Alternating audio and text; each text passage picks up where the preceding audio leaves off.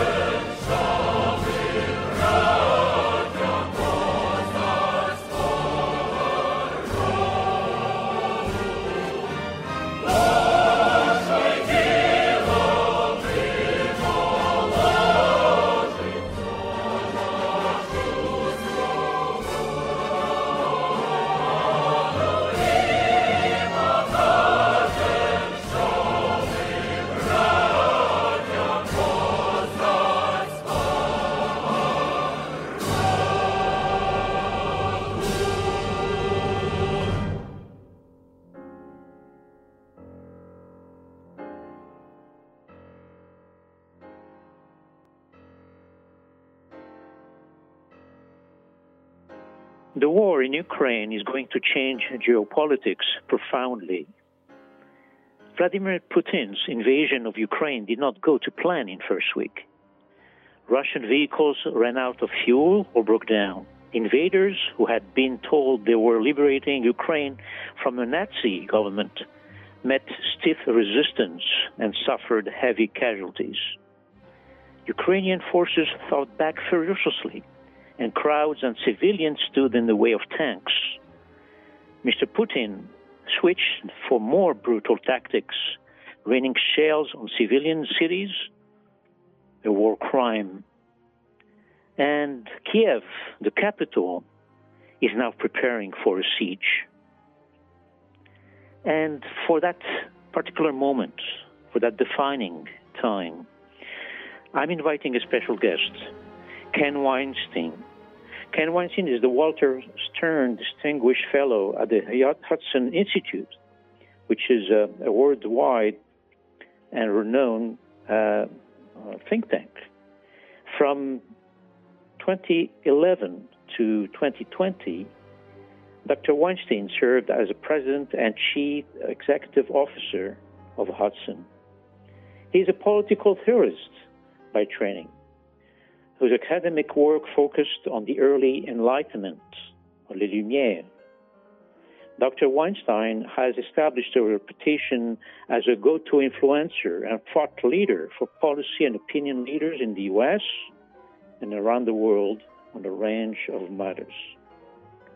He's a, a prolific writer, but also uh, because of his uh, multilingual uh, capacities, he works and uh, actually advises and writes for the Wall Street Journal, Le Monde, the Yomiuri Shimbun in Japan, and he was decorated in France uh, with a knighthood in arts and letter by the government of France.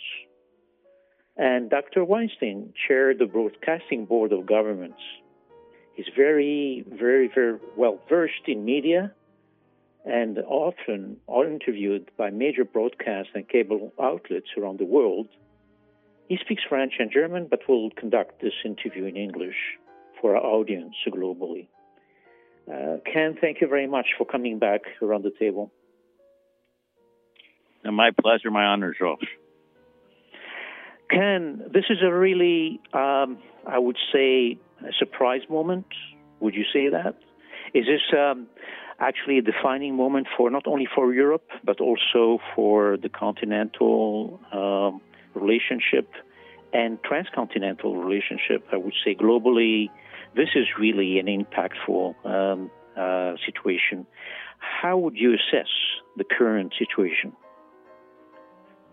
No, it, it's definitely a surprise moment. I think the element of surprise is less on Vladimir Putin's invasion of Ukraine, which he had very clearly telegraphed for weeks, for months, and even for years. If you look at his writing, what he has said about Ukraine as not a real country, uh, as uh, historically part of uh, Russia, I think that was less of a surprise.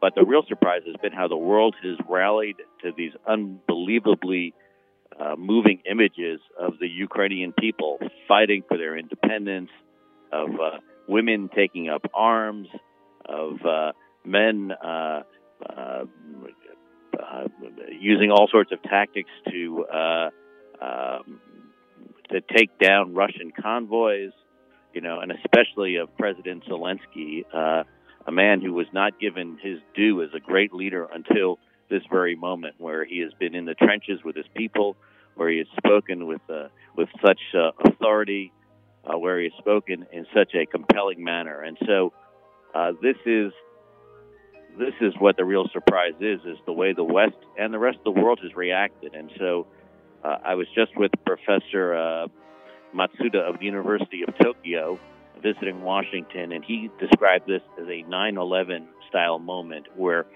all of the past beliefs uh, one had, many of them come into doubt. And, and it's been especially notable in Europe, uh, especially on the part of both Germany and the European Union. Chancellor uh, Scholz's uh, special session speech to the German parliament on a Sunday, in which he announced the Zeitenwende, the uh, fundamental change in German defense and security policy, that Germany was finally going to meet its 2% commitment to NATO, made at the Wales NATO summit, that it was going to spend an extra 100 billion euros uh, immediately uh, for security, uh, that it was going to play an active role in security, and it was going to send weapons to Ukraine was a massive switch, as was uh, has been the leadership shown by, uh, finally shown, by the way, by uh, EU Commission President von der Leyen, who has made similar commitments uh, as well. So this is a moment, but it, that, that transcends security. We've seen even the Swiss, lo and behold, sanctioning Russian assets in Switzerland, uh, and we've seen countries in Africa, in Asia, uh, stepping up to the plate. The Japanese have announced that they're going to be taking in refugees from uh, Ukraine, as been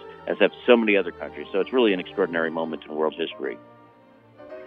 Now, uh, of course, we are witnessing at least two million refugees, right, that are fleeing Ukraine, mostly to Poland, Hungary, Moldova, Romania, Slovakia, almost, I mean, most Eastern um, uh, or Central uh, capitals are really impacted. Do you see that um, Europe will be transformed, uh, coming not only from that uh, implosion of, uh, of Ukraine as we can see it unfolding? Or do you see really uh, a try, you know, probably a reconfiguring of the Russia uh, empire, I would say, as Putin sees it, uh, coming uh, into the fold? I think I think it's really too early to tell in the fighting where we will be. Uh, it's clear that the Russians, as you mentioned, had massive challenges. They clearly, Vladimir Putin clearly believed that he was going to march into uh, Kiev, that his forces would quickly take over, that they would be greeted with flowers, they'd be greeted as liberators, the Slavic brothers coming in, and uh, that the, the mighty Russian army, with its uh, technological advantage and its uh, strategic know-how and its uh, great reputation, would uh, quickly take over the the ragtag band of Ukrainians, and that President Zelensky would quickly uh, be eliminated, and that a puppet government would be put into place. And, and none of that, of course, has happened. Uh, we've seen an absolutely embarrassing um, invasion of Ukraine by a force of 190,000 people, way too small for a country of 44 million people. And so uh, Russia's defense competence, military competence has been put into question.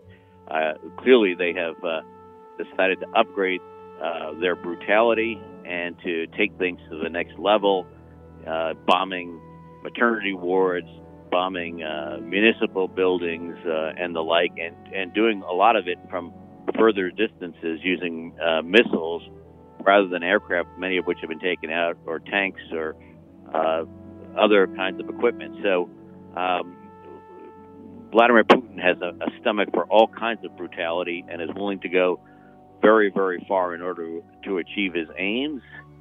Uh, and we've seen the Ukrainian people willing to stand up. Those who have moved uh, westward, I believe at the end of the day, will return to Ukraine if the conflict ends.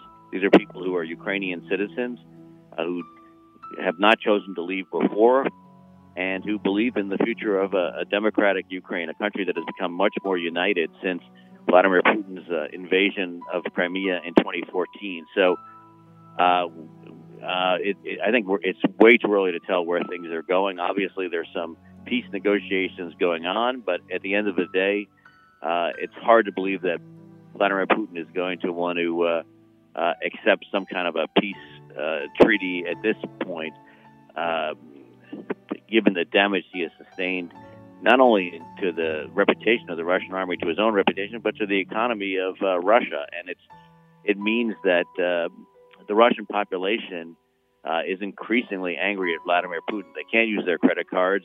Uh, many of his right. closest advisors can, can no longer. That, that, that is that is the point. That is the point. So where where will Putin stop, by the way? Where will he stop? We see that America and the EU imposed unprecedented sanctions, right? Let's speak about sanctions on Russia. Uh, the big Russian banks were expelled from the global payments plumbing, right? And the Western firms were banned from dealing with them, except for the energy energy trade, right? Because we need the energy, I guess. And uh, Russia's uh, central bank was barred for tapping most of its six, almost 700 billion of foreign reserves. The, the ruble, uh, the local currency, crashed, and now the interest rate is 20 percent. And uh, my, I spoke just to some of my friends. They're panicked, and we have panic queues formed at cash machines in Russia as we speak uh, you think this will be really uh, a hindering matter for Putin to stop? Yeah, I don't think so. I think he's been prepared for this for some time. Were we to sanction uh, the bank that Gazprom uses, that would be a real moment of pressure on Putin because that would mean that he would not be getting more hard currency into Russia. That would make things much more difficult. Uh, but we're not there yet. Unfortunately, I think we should, and we should have. Uh, but that was too much of a political price for Western leaders to pay. So uh, I don't think this will hinder Putin. I think it will just, but it will increase the anger of Russia's citizens once they learn more about what is actually going on in Crimea. We have already seen, you know, upwards of uh, a couple thousand people arrested for protesting in the streets in, in major cities in Russia, even though they know that they are supposedly going to get a 15 year prison sentence for protesting this war. So the more the word gets out about what this what is actually happening on the ground in Ukraine, the more the public opinion will turn against Vladimir Putin, and that's where the real pressure is. There's no ordinary means to uh, get rid of Vladimir Putin. It's not the, as if it were in the olden days when the Politburo would vote out Beria or would vote out Khrushchev. There's no means to do that. There's no ordinary process. He remains very isolated uh, in his uh, in his villa outside of Moscow. So it's really not clear even what the impact of this public opinion will be. So uh, we do need to up the sanctions to include natural gas and, and the natural gas banking system as well. You said it very accurately. Uh, one positive thing that uh, Putin has made is really to make sure that the aligned countries are now, in, hopefully, talking in one voice or actually uniting uh, against uh, this uh, quite a brutal uh, aggression. I would like to shift continent, if I can say I would like to move east. I would like to move east. And as a connoisseur of the Asian uh, politics, geopolitics, but also the Asian culture yourself, uh, you spent uh, a tremendous time and uh, effort in, uh, in, in analyzing and also living that that um, uh, region. What will be the impact on the Asian continent, if not the Asian uh, civilization, now that we have this uh, Putin, uh, you know, emerging uh, in Europe as um, one of the um, oligarch of terror, I would say. it's a great phrase, the oligarch of terror. I think I think we're seeing uh, three different responses. Let, I think first of all, let's turn to Taiwan. Taiwan, which finds itself under massive Chinese threat from Xi Jinping, who wants to bring about the so-called rejuvenation of the great uh, Chinese people through taking over Taiwan. There, I think the Taiwanese are now seeing uh, what can happen. Uh, they are uh, preparing more than ever to resist the People's Republic of China. Everyone in Asia has now seen that the unthinkable can become quite thinkable, that uh, autocrats uh, can take steps that no one ever imagined that they would take. So, the, so the Taiwanese are going to step up their defense. The Japanese are also going to step up their defense massively. Uh, they have already been speaking about this being also a historic turning point uh, in Japan as well. And the U.S. Japan alliance will be strengthened. So will the U.S. Japan Taiwan trilateral relationship, which is something the Japanese don't talk about publicly, but is key to securing Taiwan's uh, future. It is also key to Japanese security since Taiwan and Japan lie so closely together. Uh, and key Japanese leaders have been saying for the last couple of years that a Taiwan contingency is a Japan contingency. So they will work together ever more closely. The second impact will be on the ASEAN countries, the countries in Southeast Asia, many of which balance between the United States and China. And now uh, some of those balancing powers uh, will take the lesson back that you can no longer balance, that you have to be in one camp or the other, that uh, sovereignty really can be under pressure from an authoritarian regime, as the uh, Singaporean foreign minister put it uh, so uh, bluntly two days ago. And so they'll be looking with China with a much more jaundiced eye than they have in thinking that they really can't stave off Chinese aggression by maintaining uh, polite relations with China. Lastly, for China, it's a painful moment. Xi Jinping announced uh, a uh, friendship without limits uh, with uh, Vladimir Putin before the uh, Beijing Olympics. Vladimir Putin must have tipped off Xi Jinping's hand as to what was going on in some fashion, directly or indirectly. And and Xi, as our intelligence agencies have reported, told Putin uh, just not to do it uh, before the Olympic Games in Beijing end. And so now the the Chinese, who have an, uh, need Russia in some sense uh, for oil and natural gas, uh, they will need Russia as a market for their high tech products, which the rest of the world uh, has essentially put Russia on the ban list, so Russia won't be buying from the United States or other countries. But at the same time, China has to know that it that it is that uh, Russia's action and Russia's failure so far has uh, galvanized the world to defend sovereignty, to defend smaller nations, and has made it far more complicated for China to do sort of a uh, rapid fire takeover of Taiwan. That simply will not happen. The world is putting both Russia and China on notice, and the economic consequences of uh, a Chinese invasion of Taiwan would be far worse than anything we've seen out of Ukraine, given Taiwan's uh, importance in uh, the high tech sector. Absolutely. Bottlenecks uh, everywhere are emerging. Uh, Ukraine, because of the, uh, you know, it has uh, le grenier du monde, which is really um, uh, the wheat, and uh, you know, uh, we can, we, can, speak about iron, about steel. Ukraine is quite and now um, strange into that because of the invasion.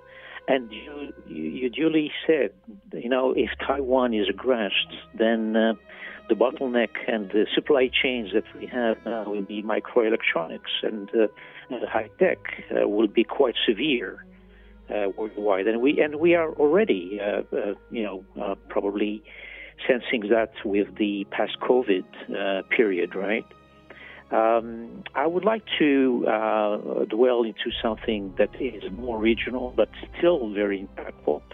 We've seen lately in Israel the Prime Minister Israel being quite active uh, as a go-between uh, between Putin, uh, the Biden administration, and uh, also Ukraine.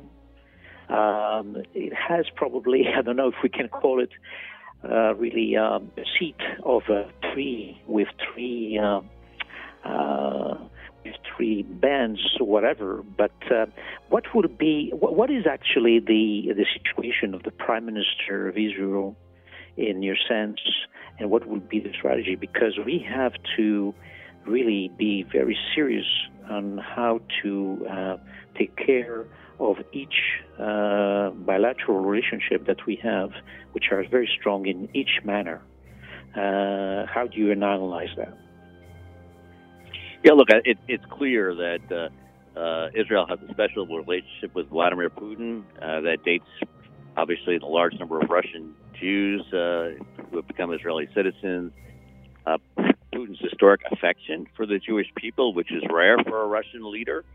Uh, but most importantly, the way that uh, Israel and uh, uh, Russia have worked together in Syria to attempt to limit uh, Iranian influence and have shared intelligence and operations and tactics on the ground. So it's a relationship of deep trust.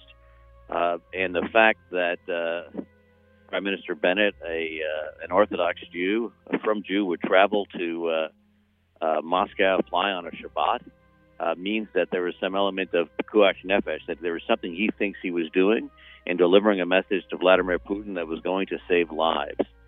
And so uh, he is obviously working very closely with the United States, with Germany, with France, uh, with with other key Western allies, and also the Ukrainians to try to uh, begin to broker a peace. I'm, I'm skeptical that a peace is possible. I think at the end of the day, Vladimir Putin will uh, may agree to a ceasefire, but if he does so, it's only because he's doubling down on what he eventually wants to achieve. But I can certainly understand why uh, Prime Minister Bennett would go uh, to Moscow to deliver this message, and also go to Kiev as well.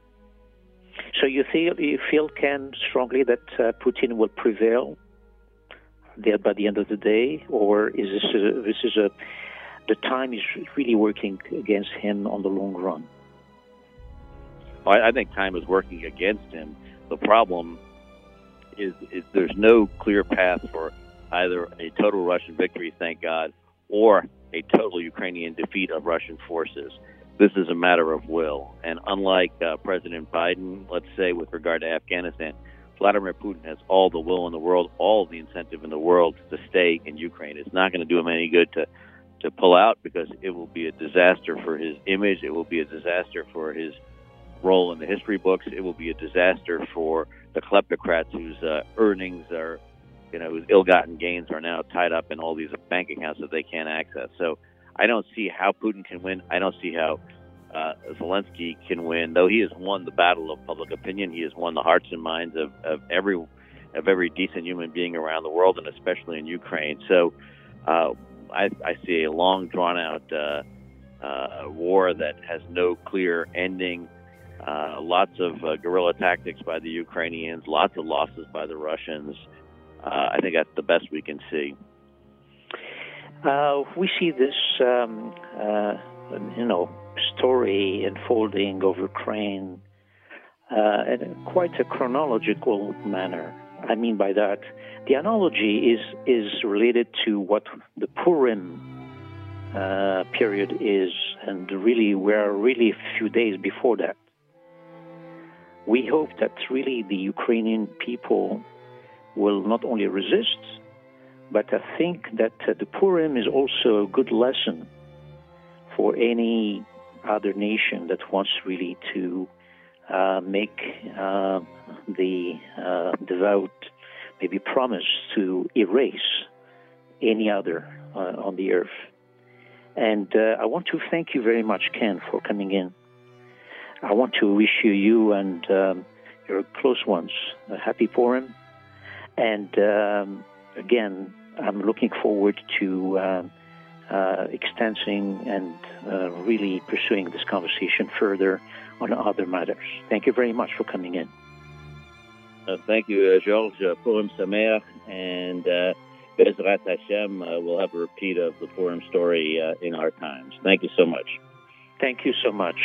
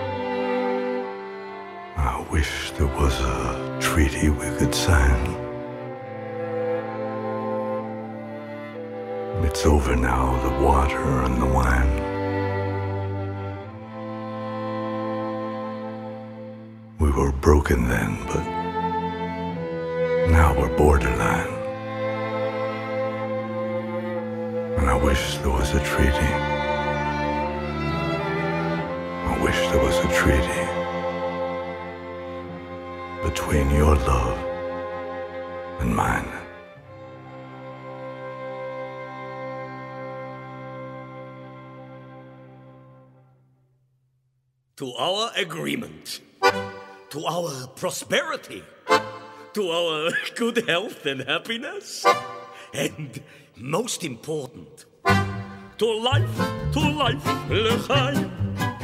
L'chaim, l'chaim, to life. Here's to the father I tried to be. Here's to my bride to be. Drink l'chaim, to life, to life, l'chaim. L'chaim, l'chaim, to life. Life has a way of confusing us, blessing and bruising us. Drink l'chaim to life. God would like us to be joyful, even when our hearts lie panting on the floor.